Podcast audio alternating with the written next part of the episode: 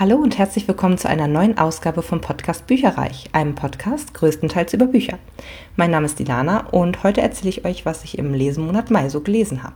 Mein Motto war dieses Mal Muttertag, weil ja im Mai der Muttertag stattfand.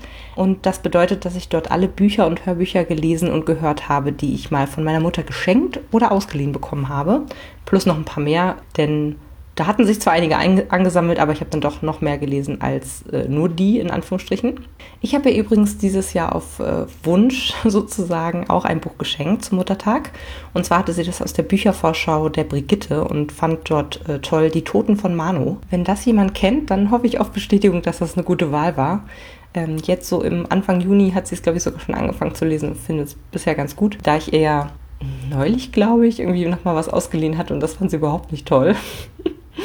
war ich dann, äh, ja, bin ich dann, hoffe ich doch sehr, dass es ihr diesmal doch deutlich besser gefällt.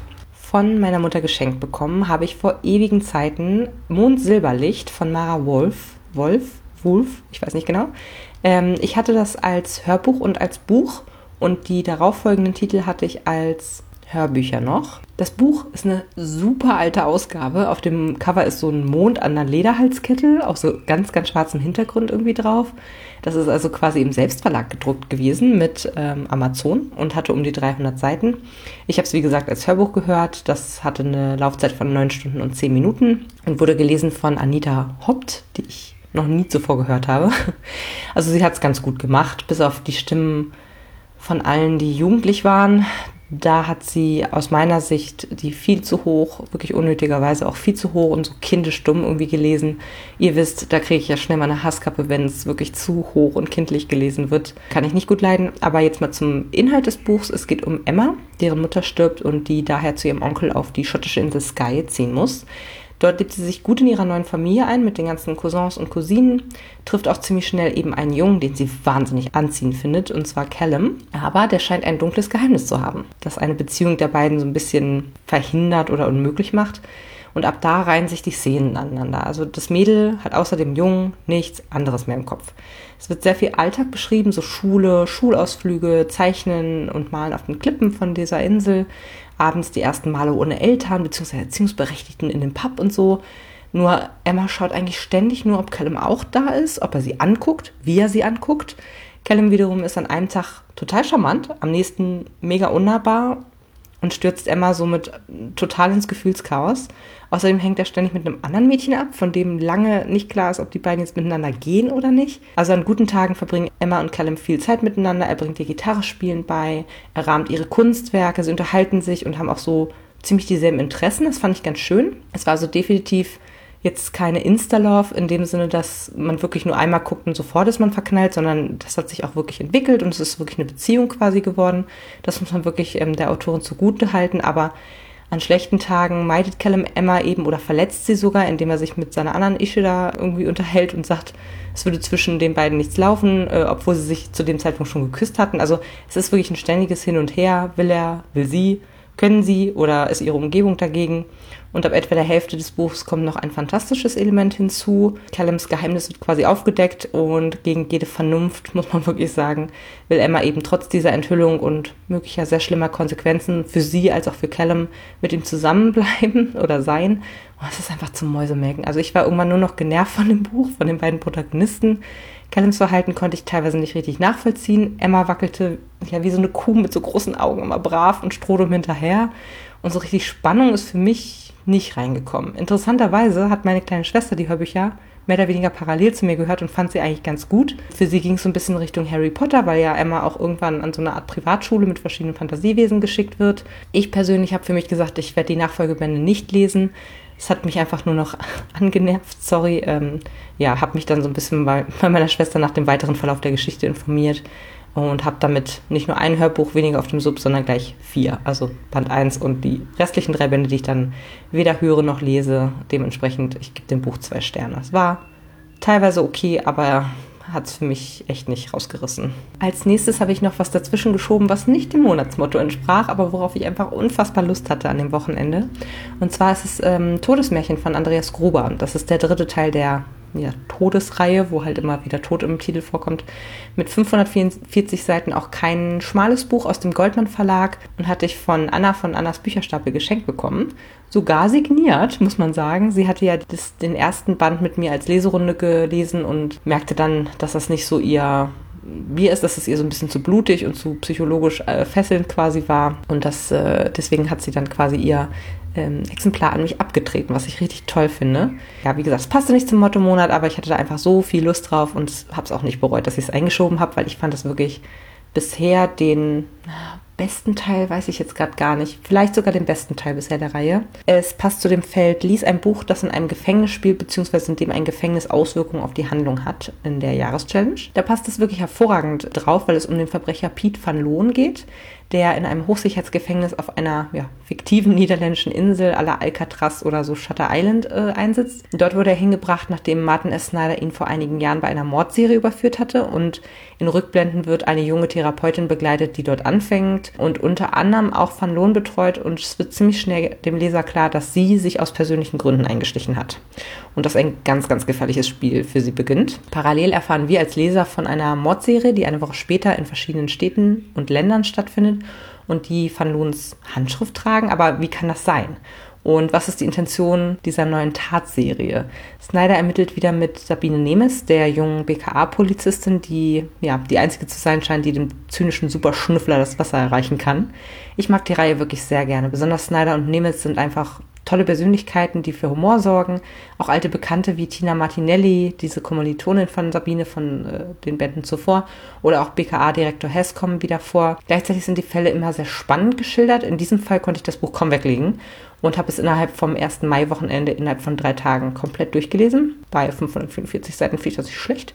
Die Auflösung hat mir dieses Mal auch besser gefallen als bei Band 2. Es war viel runder. Es bekommt somit von mir vier Sterne. Das Einzige, was ich manchmal nicht so toll finde, ist, dass eben auch viele Polizisten und Ermittler in Mitleidenschaft geraten äh, im Laufe der Fälle und ich mich langsam frage, so viele neue Figuren führt der Autor dann nicht ein. Also irgendwann sind doch alle weg. das finde ich ein bisschen komisch. Aber gut, das Ende bzw. der Epilog war für mich komplett schockierend, unvorhersehbar. Also ich habe mich wirklich erschrocken. Und deswegen interessiert es mich auch sehr, wie die Reihe so jetzt weitergehen soll. Das nächste Hörbuch, was ich von meiner Mama geschenkt bekommen habe, ist Bittere Lügen von Karen Perry. Ich habe äh, erst nachträglich gemerkt, dass es keine Frau ist, sondern ein Autorenpaar, irgendwie Karen so und so und Perry. Das ist aus dem Argon Verlag von 2016, hatte eine Laufzeit von 7 Stunden und 29 Minuten, gelesen von Anna Thalbach und Roman Kniska. Die haben alles gegeben, um das Buch gut zu machen, sind aber an der Geschichte und den unsympathischen Charakteren gescheitert. Aber mehr dazu gleich. Das Feld, auf das ich das für die Jahreschallenge gelegt habe, ist, lies ein Buch, in dessen Titel der Doppelbuchstabe RR zu finden ist. Ja, es ist ein Psychothriller. Es ist also wenig Action oder Spannung, hat mir auch gefehlt. Es geht um ein irisches Ehepaar Robin und Harry. Die haben vor fünf Jahren ihren damals dreijährigen Sohn Dylan bei einem Erdbeben verloren in Südafrika. Damals lebten sie in äh, Tanga, also Südafrika weiß ich gerade gar nicht, in Tanga auf jeden Fall in Afrika und haben dort ihr Künstlerleben voll ausgelebt. Und ja, Harry macht sich immer noch Vorwürfe, weil er zum Zeitpunkt des Erdbebens bei einem Freund war und so keine Chance mehr hatte, seinen Sohn zu retten aber plötzlich glaubt er Dylan auf einer Demo in Irland mit einer fremden Frau in der Menge gesehen zu haben. Und er wird dann wie besessen. Also er versucht, dieses Kind zu finden. Er ist total davon überzeugt, dass es sich um Dylan handelt. Währenddessen hadert Robin ja, mit ihrer Ehe und wünscht sich einen Neuanfang und irgendwann eskaliert halt die Situation. Das Buch fand ich leider auch nur lala, was eben insbesondere an den, ja, wie gesagt, total unsympathischen Charakteren lag. Man fiebert zunächst noch mit Harry mit, entdeckt aber dann während des Buchs so langsam seine wahre Seite, dass er wirklich aufbrausend ist. Er nimmt Drogen, er ist egoistisch, er geht fremd, er ist abweisend Robins Eltern gegenüber und ich frage mich halt ernsthaft, warum sie bei diesem Typen bleibt. Zumal, wenn sie ihm auch die Schuld an Dylans Verschwinden oder eben Tod, wie auch immer, was, was es dann auch immer ist, äh, eben gibt. Und das war für mich nicht nachvollziehbar. Ich war halt nicht auf Harrys Seite und dann habe ich auch nicht mit ihm mitgefiebert sozusagen es war mir total egal, ob das wirklich jetzt Dylan gewesen ist oder nicht oder wie oder was und ob die Beziehung mit Robin eben hält. Da habe ich eher dafür gefiebert, dass sie nicht hält. Und auch Robin wurde im Laufe der Geschichte nach der Enthüllung ihrer Geheimnisse auch nochmal zusehend unsympathischer. Also die Auflösung war naja, ich, ich gebe dem Buch drei Sterne. Kommen wir zu einem Buch, auch von meiner Mutter geschenkt. Der Zopf von Letizia Colombiani, was ich wirklich sehr gern gelesen habe. Es ist aus dem Fischer Verlag, 288 Seiten, groß bedruckt. Das war fast Rentnergröße, fand ich. Und erst aus dem Jahr 2018, also noch gar nicht so lange her. Und es ist den mutigen Frauen gewidmet und das kann ich nur bestätigen. Also hier werden drei Frauenschicksale miteinander verwebt, passend zum Titel. Zum einen ist Mita aus Indien äh, eine Unberührbare, die ihrer Tochter ein besseres Leben bieten möchte. Sie möchte ihr Bildung ermöglichen und dafür greift sie zu ziemlich drastischen und gefährlichen Mitteln und ja, bringt ihre ganze Familie in große Gefahr. Dann geht es um Julia. Sie ist eine fleißige Erbin von einer Perückenfabrik in Italien und die lehnt sich so ein bisschen gegen die Gesellschaftsnormen auf, indem sie sich in einen Flüchtling verliebt.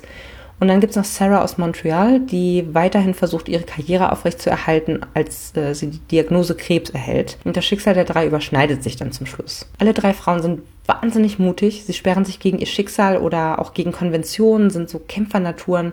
Und das macht ihr Leben nicht einfacher, aber es sorgt in jeder ihrer teils ausweglosen Situationen für Hoffnung.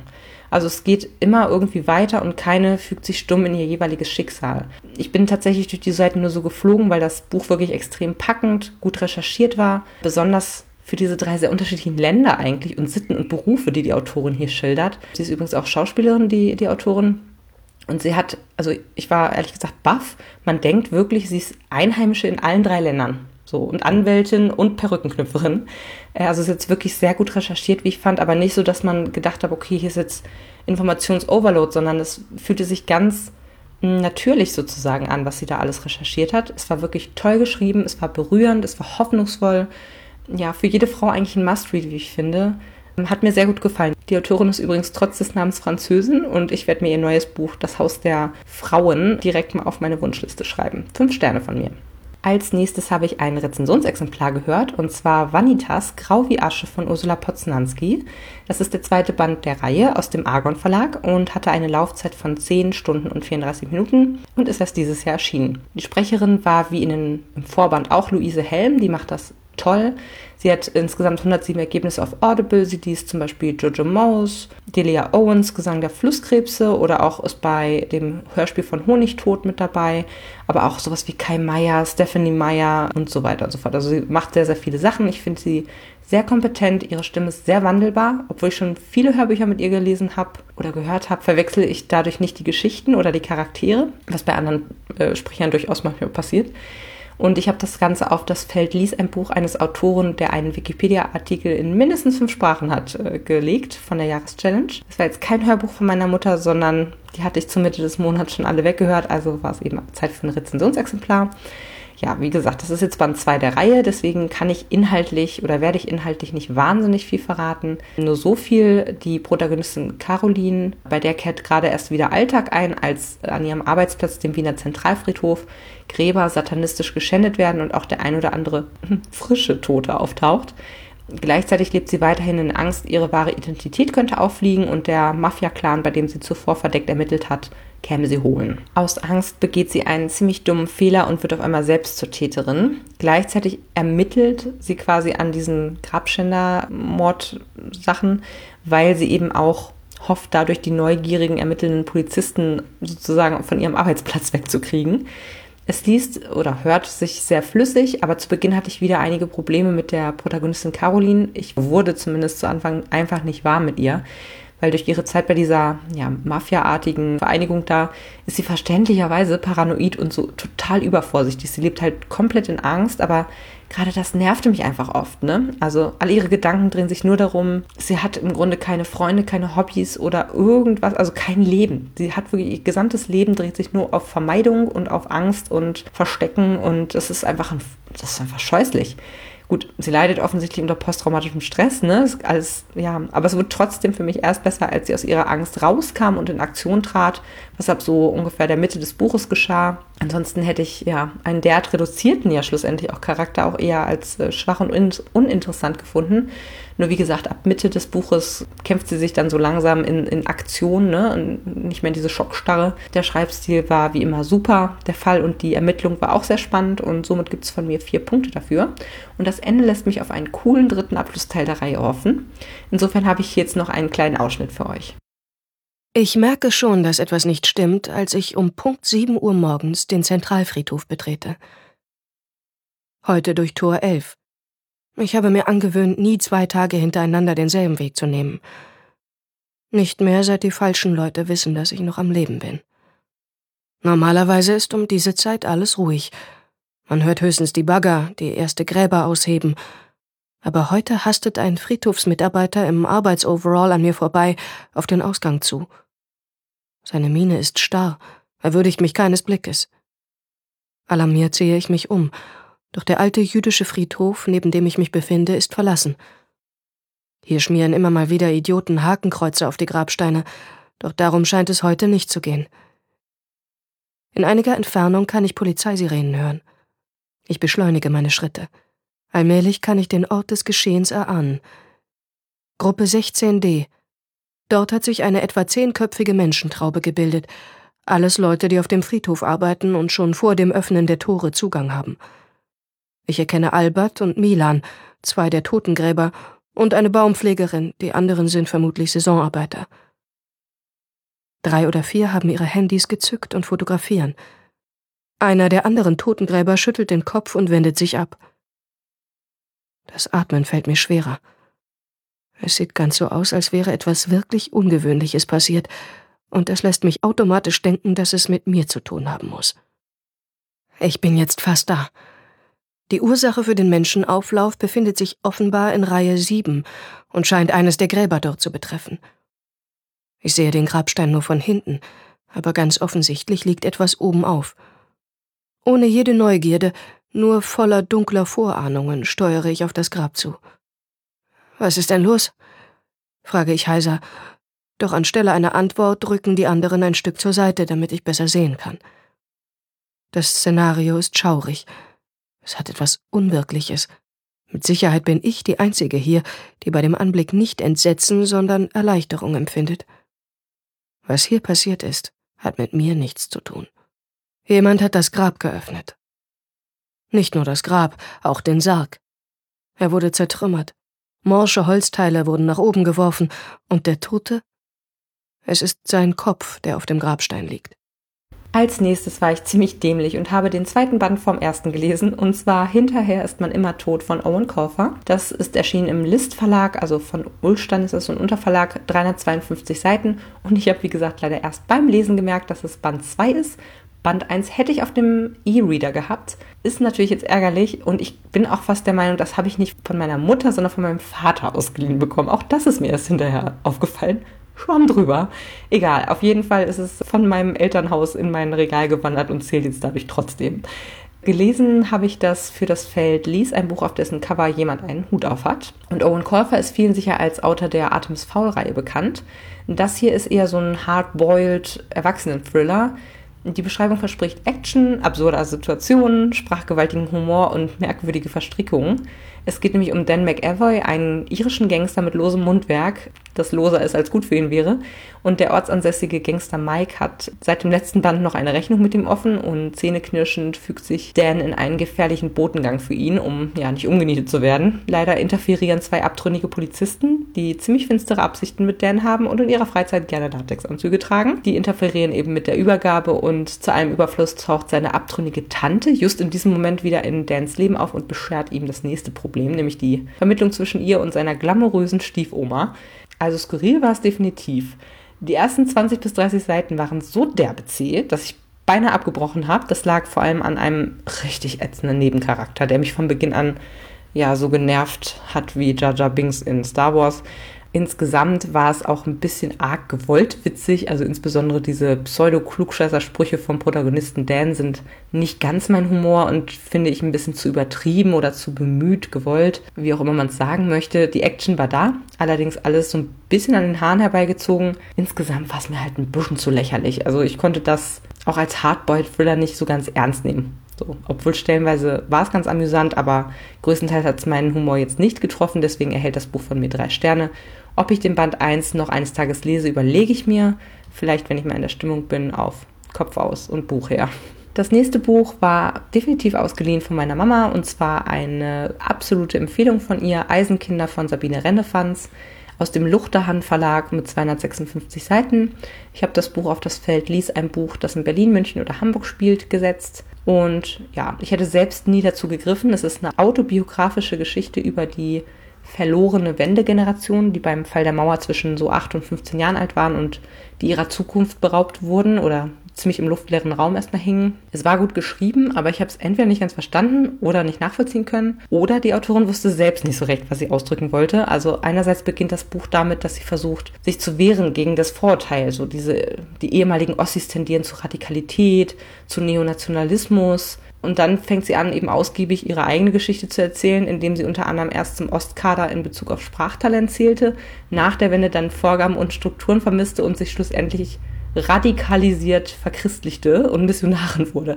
Also das ist für mich irgendwie widersprüchlich. Trotzdem fand ich es einen interessanten Einblick in ein Leben, in ein Schicksal, das durch die Wende zunächst mal nicht profitiert, sondern dieses Leben fühlt sich alleingelassen oder diese Person fühlt sich alleingelassen.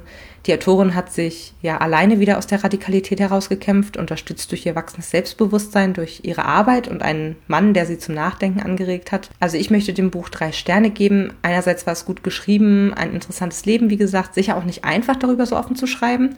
Aber andererseits verstehe ich die Aussage des Buchs einfach nicht und somit fällt es mir schwer, eine Daseinsberechtigung dafür auszusprechen. Für Interessierte an dieser Generation von Ostdeutschen kann ich es empfehlen. Ich persönlich hätte nicht selber dazu gegriffen und war jetzt auch nicht wahnsinnig begeistert. Das nächste Hörbuch, was ich gehört habe, heißt Love Letters to the Dead von Ava Delera, ist im Audiomedia Verlag erschienen mit einer Laufzeit von sechs Stunden und zehn Minuten. Die Sprecherin ist Annina Braunmüller. Sie heißt wie meine ältere Schwester mit Vornamen.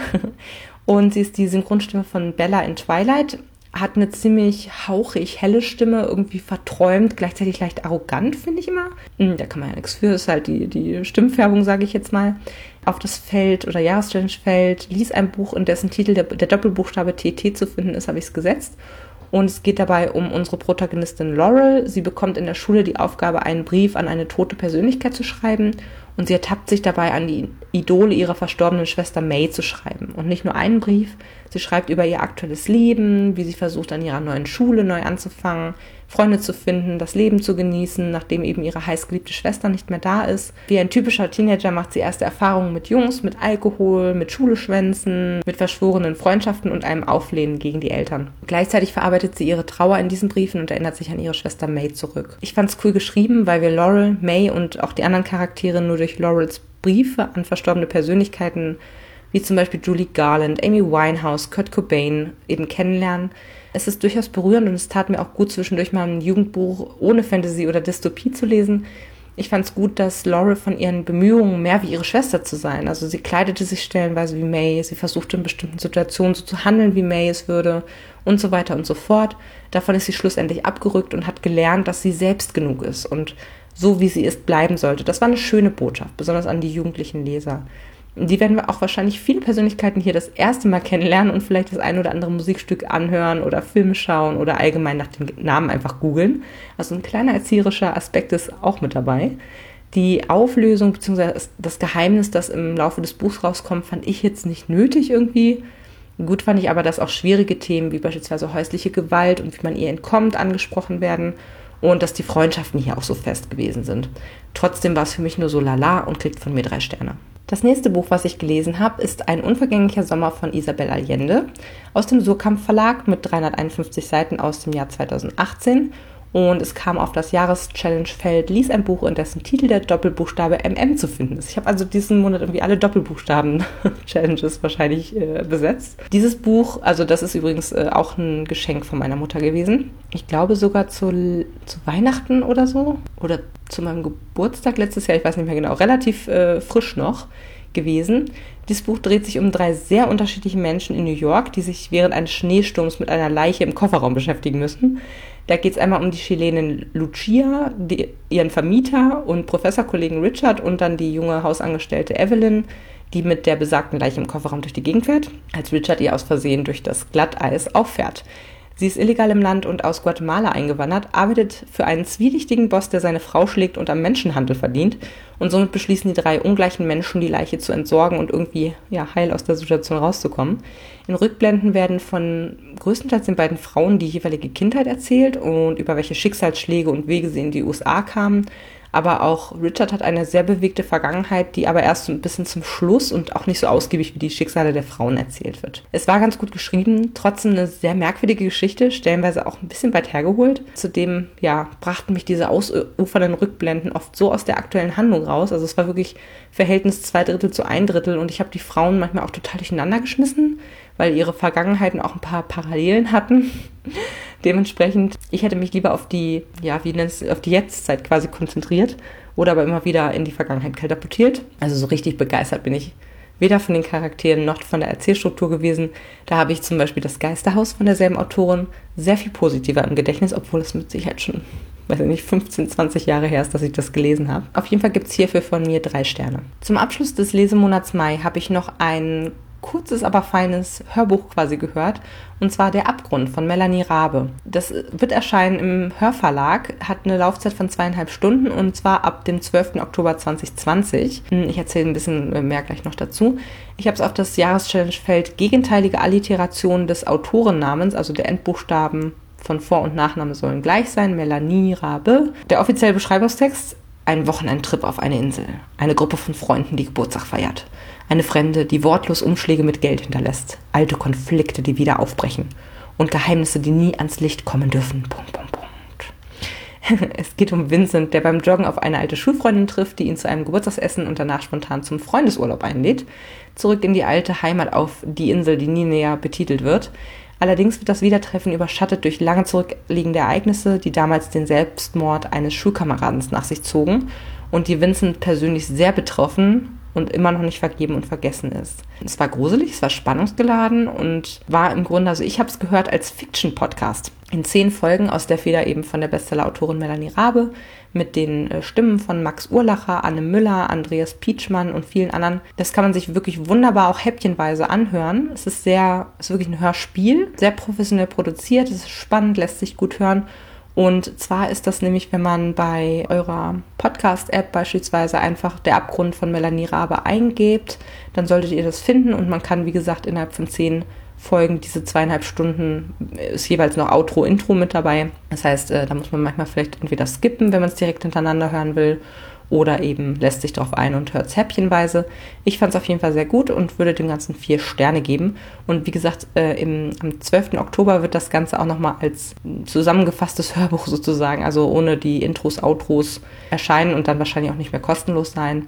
Ja, und das habe ich im Grunde so ein bisschen per Zufall entdeckt, weil ich nämlich dieses Random House ähm, Audio quasi, also der, der, der Gesamtverlag, zu dem eben auch der Hörverlag beispielsweise gehört, der hatte einen Newsletter rumgeschickt. Und zwar hat er, oder stand in diesem Newsletter drin, Mensch, wir haben auch Podcast-Hörspiele, zum Beispiel eben der Abgrund, aber auch der Desperate Housewives Podcast, der jetzt zur Corona-Zeit entstanden ist und wo relativ berühmte, oder was heißt relativ, äh, bekannte Sprecher aus ähm, Hörbüchern etc., Werbung und so weiter aus ihrem persönlichen Leben erzählen und auch wirklich ganz unterschiedliche Sachen machen und sich dort kreativ sehr austoben konnten. Und ich kann besonders die Folge mit Anna Carlsson empfehlen. Das ist die deutsche Stimme von Eva Longoria.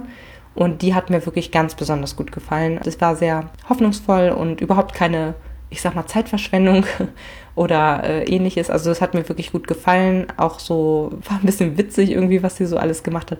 Also hört da gerne mal rein. Sucht einfach mal bei den Podcast Desperate Housewives und dort findet ihr es. Kommen wir nun final zu meiner Subhöhe, meiner aktuellen. Ich bin super happy, denn bei den Büchern sind es von ehemals 71 auf jetzt 66 runtergedampft. Uhu.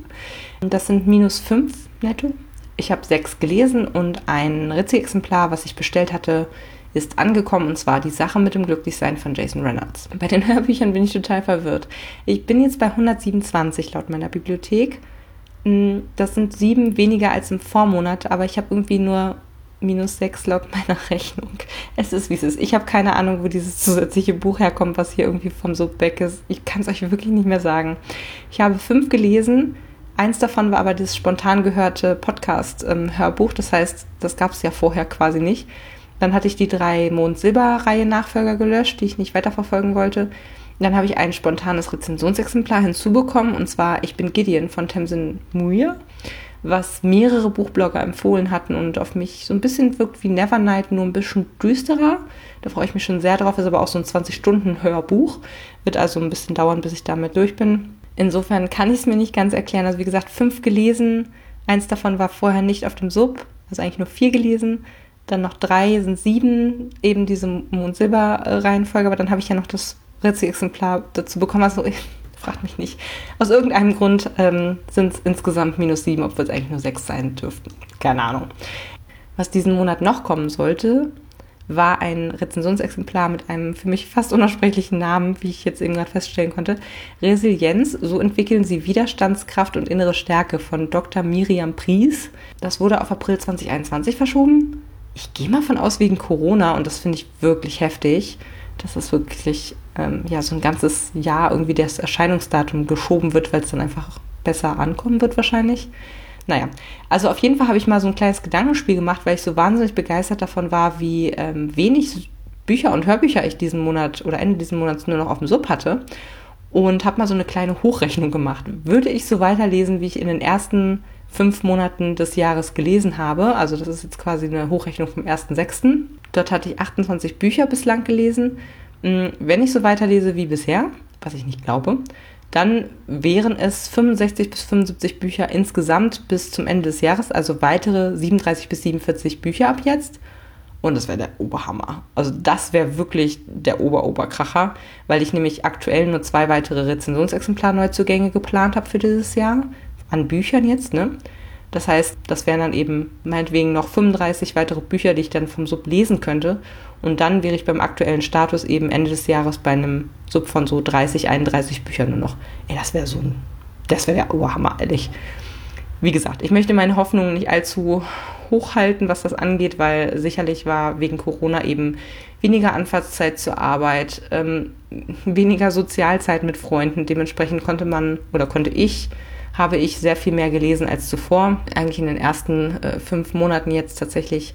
Ich denke, das schlägt sich sehr stark nieder. Ich merke das ja auch jedes Mal wieder, dass ich hier unfassbar hohe, für mich unfassbar hohe Mengen an Büchern und Hörbüchern wirklich schaffe pro Monat. Und man muss auch sagen, die reine Anzahl sagt ja zum Beispiel auch noch nichts über die Stärke aus. Ne? Also wie viele Seiten sind das beispielsweise? Ich habe zwar momentan, glaube ich, noch so einen Schnitt um die 400 Seiten pro Buch, Pi mal Daumen, Seiten oder eben äh, Hörbuchminuten.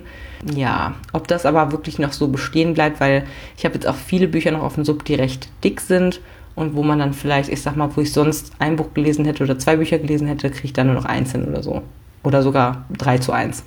Insofern, man weiß es nicht, ich möchte da nicht zu hoch greifen. Ich möchte jetzt erstmal das Ziel schaffen, was ich mir zu Anfang des Jahres gesetzt habe, nämlich, ich glaube, 15 Bücher netto abzubauen. Und dazu muss ich auf 60 Bücher kommen.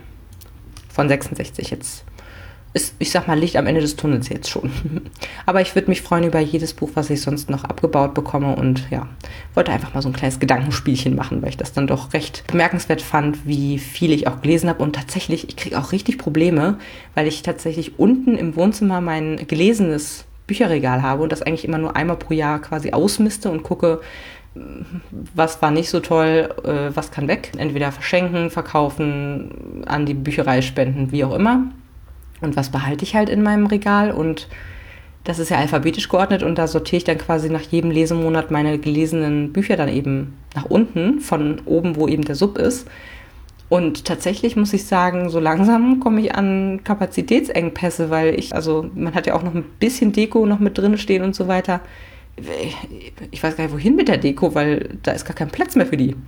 Also das ist, das wird bis, wenn ich wirklich noch 30, 35 Bücher noch lese dieses Jahr, ab jetzt, dann wird das ganz schön eng. Naja, wie auch immer, äh, das war mein Lesemonat Mai. Ich bin sehr zufrieden, dass ich endlich mal die Bücher lesen konnte, die Mami mir bestellt und gekauft und ausgeliehen hat. Das ähm, finde ich dann doch irgendwie auch schade, wenn man das sonst so lange irgendwie rumfliegen lässt. Also war, fand ich vom Motto her echt eine coole Sache. Nur jetzt äh, wird es ein bisschen dauern, bis das wieder, bis der Speicher wieder aufgefüllt ist, was auch völlig in Ordnung ist. Und freue mich einfach auf den Juni. Dort habe ich kein konkretes Lesemotto, sondern werde mich ganz vielen Leserunden widmen und ein paar Rezi-Exemplaren, die sich natürlich auch so ein bisschen aufstauen, in Anführungsstrichen. Davon erzähle ich euch aber spätestens beim übernächsten Mal, wenn nicht sogar beim nächsten Mal. Bis dann, tschüss. Informationen zu allen Büchern, über die ich heute gesprochen habe, findet ihr auf meiner Website www.bücherreich.net mit UE. Ihr könnt dort oder auf Facebook unter www.facebook.de slash podcastbuicherreich in einem Wort durch mit mir in Kontakt treten. Meine E-Mail-Adresse lautet buicherreich at gmail.com. Wenn ihr diesen Podcast über iTunes abonniert habt, würde ich mich riesig freuen, wenn ihr mir eine 5-Sterne-Bewertung hinterlasst. Dies ist ein privater Buch-Podcast, in dem ich nur meine eigene private Meinung wiedergebe. Wenn mir ein Buch oder Hörbuch kostenlos zur Verfügung gestellt wird, kennzeichne ich es entsprechend auf meiner Website.